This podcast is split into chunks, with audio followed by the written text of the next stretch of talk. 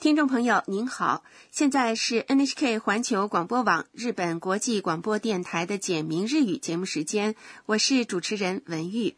大家好，我是江川。今天也让我们一起开心的学习日语吧。今天学习第十五课，重点语句是寝ています。他们在睡觉。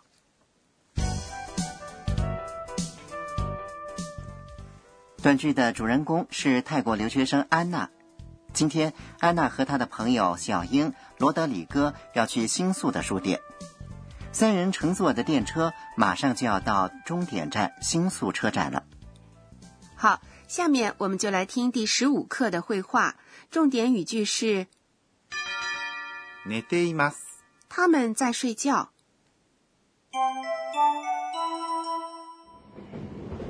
まもなく新宿終点です。次は新宿駅ですさあ降りましょうあれあの人たち寝ています大丈夫かな大丈夫大丈夫ほら起きた我来讲解一下。小英说，次は新宿駅です。下一站是新宿车站，次、是下一个的意思，駅。是车站。さあ、降りましょう。走，我们下车吧。さあ、是招呼别人，向其发出邀请或催促其做某事的说法，降りましょ是提议一起下车的说法。在这里就是“下车吧”的意思。下车是う。降ります。把动词的 must 变成，ましょ就可以表示提议、建议。去这个动词用日语说是 ikimas。如果我想和你一起去什么地方的话，是不是可以说 ikimasho？可以。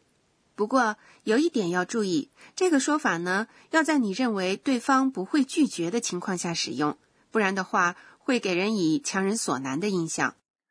如果以试探的口吻来发出邀请的话，该怎么说呢？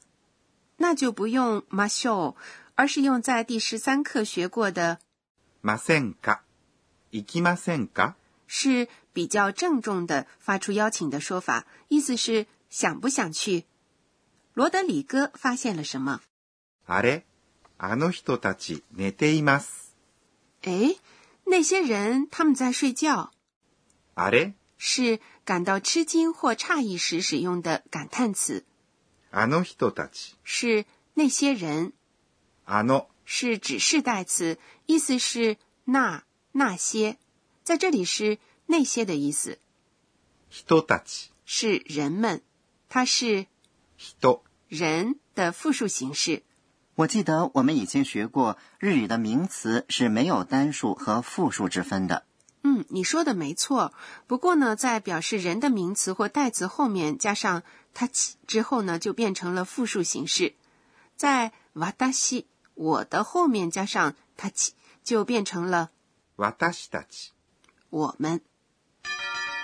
寝ています。他们在睡觉。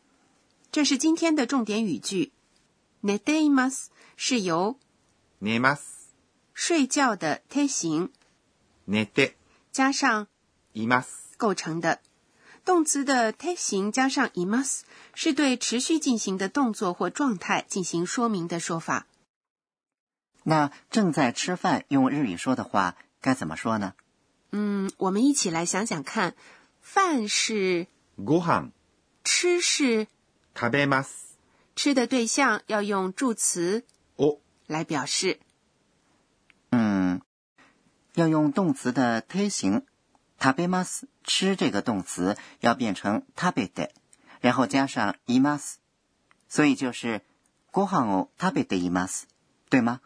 完全正确。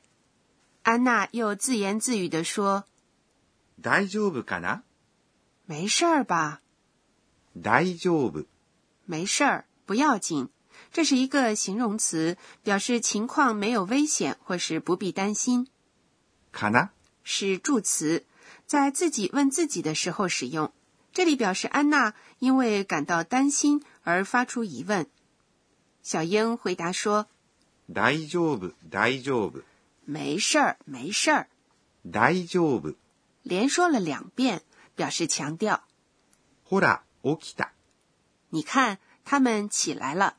ほら、你看，是唤起对方注意的感叹词，起きた。意思是起来了。它是起きます。起来的他形，表示动作的完了即刚刚起来。他形的 okita 是起きました。的较为随意的说法。不知为什么，我也常常快到站的时候就会醒过来。好，我们再来听一遍第十五课的绘画。今天的重点语句是寝ています。他们在睡觉。まもなく新宿終点です。次は新宿駅ですさあ降りましょうあれあの人たち寝ています大丈夫かな大丈夫大丈夫ほら起きた接下来是导师点睛环节，有请负责本节目监修的德勇阿卡内老师为大家介绍学习要点。今天我们学习了“大丈夫”，没事儿，不要紧这个形容词。如果要紧的话，该怎么说呢？我想了解一下形容词否定型的变换方法。好，我们请德勇老师来讲解一下。私が教えましょう德勇老师说，在第十三课我们学过，形容词有两大类，一类是像新しい、新这样的以一这个音节结尾的一形容词，还有一类是放在名词前面，修饰名词时要在形容词后面加上な的な形容词。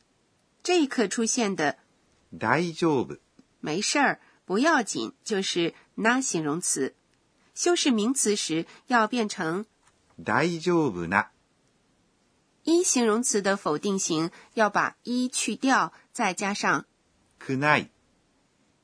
新しい、新，它的否定型是新しくない。不新。那形容词的否定型要在形容词后面加上ではない。大丈夫、没事儿、不要紧的否定型是大丈夫ではない。有事儿、要紧。八ではない、变成じゃない。大丈夫じゃない。就成了比较随意的说法。以上是今天的导师点睛。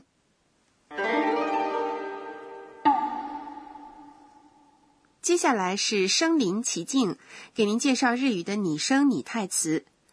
江川，你能猜出来这是什么声音吗？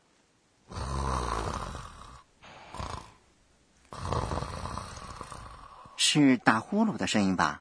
是的，用拟态词来表达的话就是这样的，ぐーぐー。ぐーぐー。表示熟睡的样子。那这个呢？すやすや。这个好像是睡得很安静的样子。嗯，你说对了，它形容婴儿或小孩睡得很香的样子。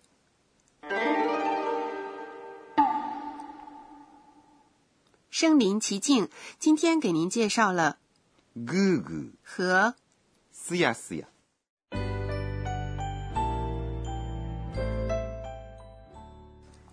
最后是安娜回想今天一天的安娜的自言自语。えー、っと今日は日本的电车非常准时，特别方便。不过，据说在电车里不能打手机，可得注意。好，听众朋友，第十五课就学到这里。今天的重点语句是：寝ています。他们在睡觉。下节课，安娜他们要一起逛书店。欢迎您到时收听。